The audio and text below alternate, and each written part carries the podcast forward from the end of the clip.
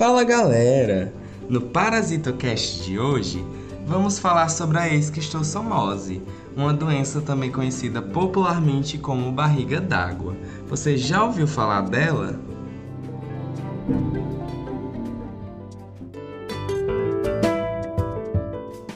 Mas e aí, me conta, você sabe o que é uma parasitose?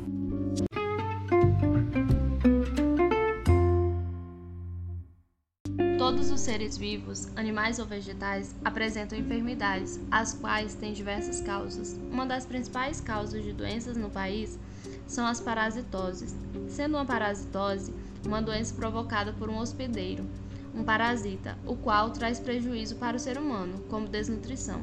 Uma das principais causas de parasitoses são os vírus, bactérias e vermes.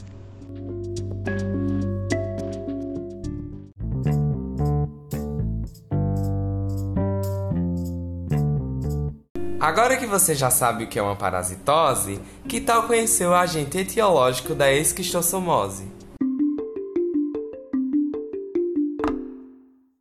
A esquistossomose é uma doença parasitária, em que o seu agente etiológico, ou seja, o causador da doença, é o trematóide esquistossoma mansoni, por isso o nome esquistossomose. Quando adultos, eles ficam nos vasos mesentéricos do hospedeiro definitivo, que é o homem. As formas intermediárias ficam nos famosos caramujos do gênero Bionfalaria. Agora está na hora de aprender um pouco mais sobre o desenvolvimento desse parasita. O ciclo de vida do Extansoma mansoni começa quando fezes humanas contaminadas são eliminadas em locais indevidos onde há contato com água. Nisso, os ovos presentes nas fezes irão eclodir e liberar larvas ciliadas, que são conhecidas como miracídios.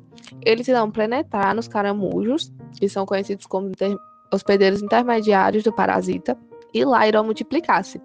Nisso, irão passar quatro a seis semanas até estarem prontos para saírem do animal e ficarem livres na, na água, seja em rios, seja em lagoas. Nisso, podem entrar em contato com humanos e irão adentrar no corpo através de peles ou mucosas. Uma vez que o parasita está no corpo, ele irá adentrar a circulação venosa. Nisso, seguirá para o coração e de lá, preferencialmente, irá para o fígado, mas também poderá atingir o pulmão. No fígado, o animal vai crescer se alimentando, a larva, no caso, vai crescer se alimentando de sangue e irá migrar para o intestino, onde finalmente é, irá chegar na fase adulta e a partir de então irá se reproduzir e liberar novos ovos que sairão nas fezes, iniciando um novo ciclo. É importante também conhecer algumas formas de transmissão dessa doença. Vamos conhecer algumas?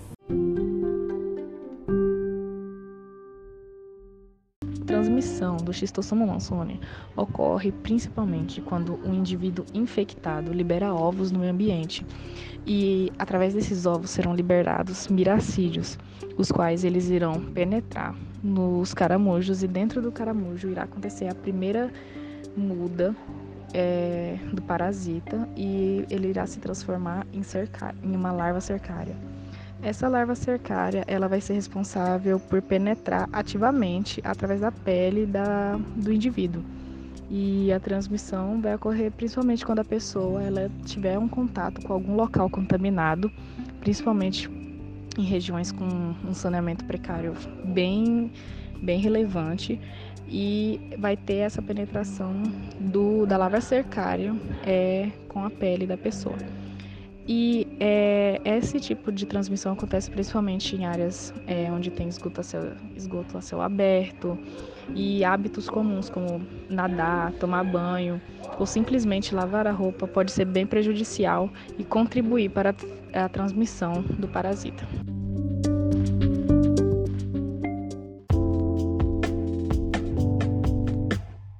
E quando infectado, você sabe quais são os sintomas que o indivíduo irá apresentar?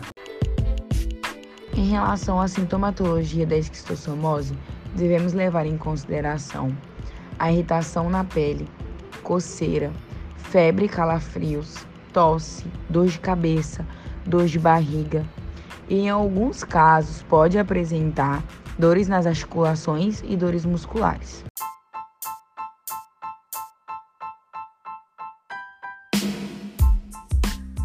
A partir de agora, você já sabe muita coisa sobre essa doença, não é mesmo? Então, que tal a gente conhecer algumas medidas profiláticas?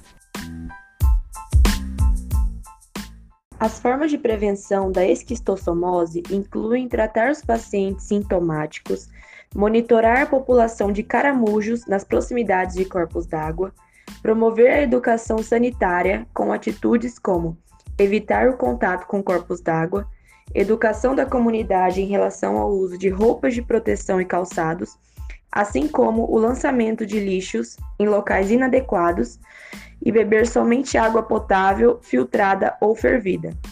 É preciso também educar e informar as pessoas sobre o ciclo de vida do parasita e os hábitos de exposição ao risco. E, por fim, lutar junto ao poder público pela implementação de um sistema eficiente de coleta e tratamento de esgoto. É, pessoal, o Parasitocast está quase chegando ao fim e para finalizar, trouxemos alguns dados importantes para vocês. De acordo com a OMS, com aproximadamente 240 milhões de pessoas no mundo necessitando de tratamento, a esquistossomose é considerada uma doença tropical negligenciada, sendo registrada em 78 países. E nas Américas, o Brasil é o país mais afetado, com cerca de 1,5 milhão de pessoas infectadas e mais de 25 milhões habitando em locais com alto risco de infecção. Segundo dados da Fiocruz, o Nordeste e o Sudeste apresentam os maiores índices de positividade para parasita, sendo de 1,27% e 2,35%, respectivamente, enquanto o Norte indicou 0,01% e o Centro-Oeste 0,02%, e no Sul nenhum caso foi diagnosticado. Ademais, nas áreas endêmicas, a proporção de positivos foi de 0,27% e 3,28% nos municípios com mais ou menos de 500 mil habitantes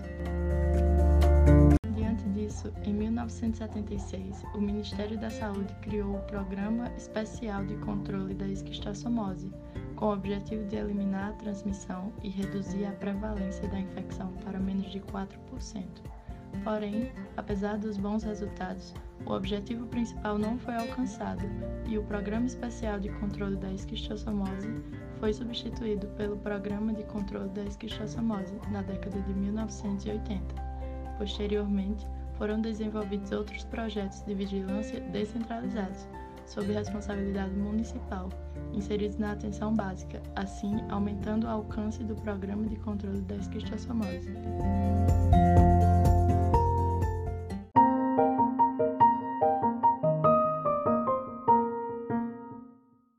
Essa foi a primeira edição do Parasitocast.